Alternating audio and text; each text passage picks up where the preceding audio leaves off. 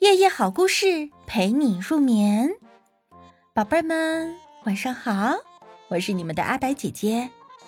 今晚呢，我们来讲一个故事，叫做《大嘴冷冰冰》。太阳下山了，鸟儿也回巢了，夜色笼罩了森林，月亮被大片大片的乌云遮住了，有点冷。于是啊，小伙伴们就在空地上点起了一堆小小的篝火。小白兔星星双手捂着长耳朵，紧紧地挨着身边的小象和和。小老虎阿卡呢，就在篝火边垂着头打盹，它的影子奇怪地瘫在地上。星星伸手摸了摸，呀，好冰呀！冷冰冰的黑影看起来张牙舞爪的，星星害怕起来。篝火越烧越旺，把阿卡的影子拉得又长又歪。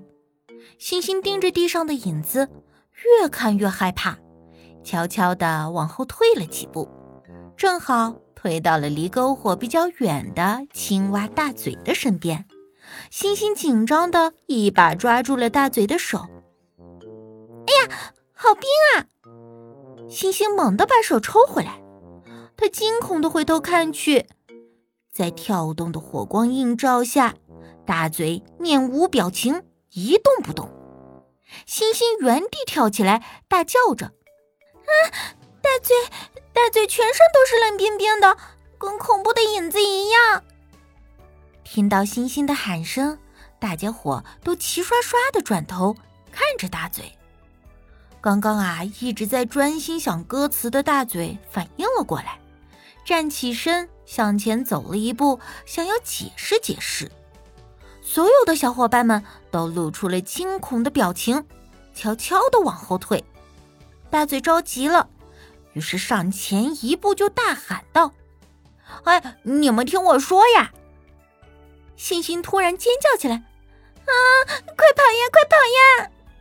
说完，就边哭边一溜烟儿的跑了。星星这一跑呀，其他的小动物也都往各自的方向逃开了。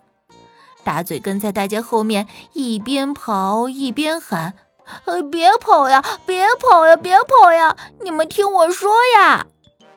可是没有一个人愿意停下脚步听他解释。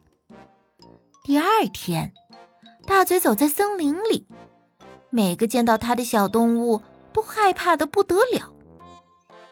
小刺猬果果缩成了一个刺球，小猴子艾丽芬躲在了石头后面，小兔子星星钻进了山洞，就连虎哥阿卡都吓跑了。第三天，星星正在菜园里浇菜，大嘴突然跳进了菜圃里。星星星星，你听我说。星星吓得一把就丢掉了手上的水桶，一边哭一边跑。嗯嗯 冷冰冰的大嘴又来了，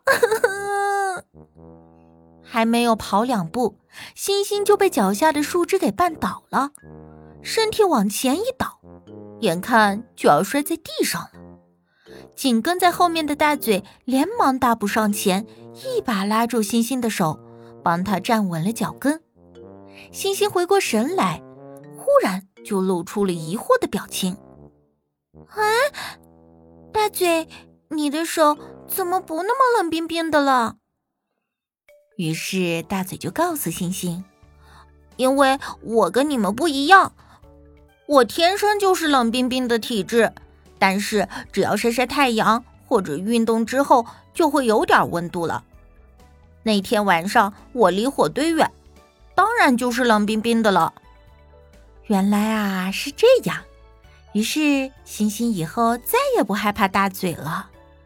好了，宝贝们，你们知道青蛙是冷血动物吗？嗯，大家再开动脑筋想一想，在我们的生活中，你们看到的动物还有哪些也是像大嘴青蛙这样冷冰冰的冷血动物呢？